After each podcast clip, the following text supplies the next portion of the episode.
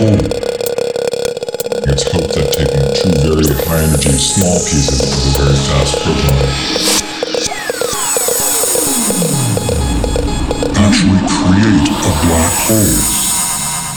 Whatever crashes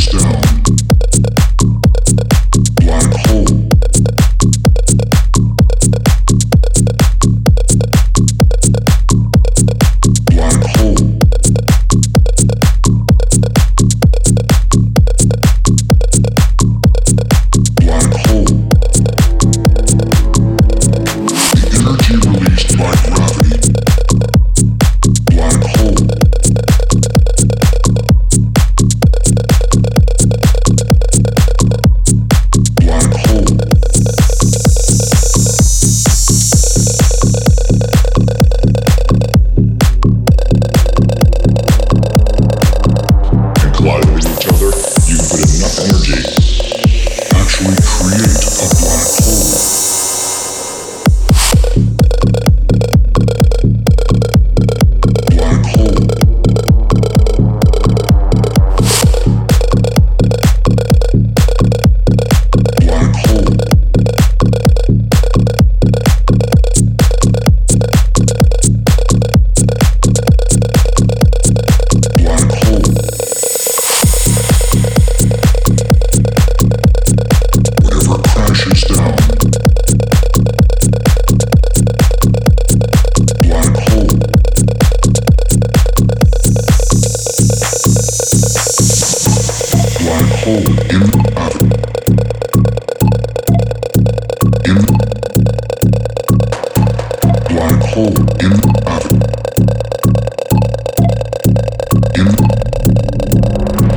create a black hole.